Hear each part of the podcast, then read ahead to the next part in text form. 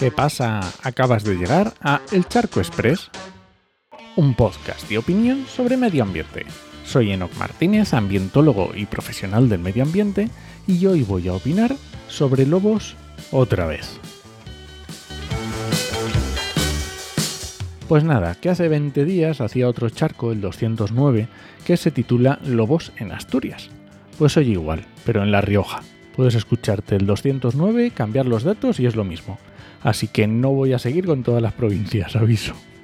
Porque parece ser que se han puesto de acuerdo y creen que pueden salir los políticos a inventarse datos sobre manadas de lobos o a presentar los datos que les interesan y a, callarse el resto. Y no, señores, la ciencia no se hace así. En política haced lo que queráis o os dejen. Pero lavaros la boca antes de hablar de ciencia. Pues nada, ¿qué dice el gobierno de La Rioja? Que hay cinco manadas de lobos. Cuando no hay ningún dato científico que lo avale. Que dicen que hay presencia de lobo en 56 municipios. Por supuesto, tampoco hay datos para comprobar eso. Ya está y resulta que se ponen a hablar de daños en el ganado y se les ha olvidado mencionar que en 2019 hubo el mismo número de ovejas muertas que en 2022. Y qué casualidad que en 2019 el lobo se podía cazar.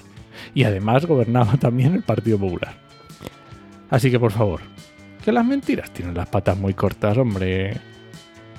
Y nada, este ha sido el Charco Express de hoy. Lo encuentras en Podcastidae o en elcharco.es. Y si alguien te pregunta, no lo dudes, te lo dijo en HMM.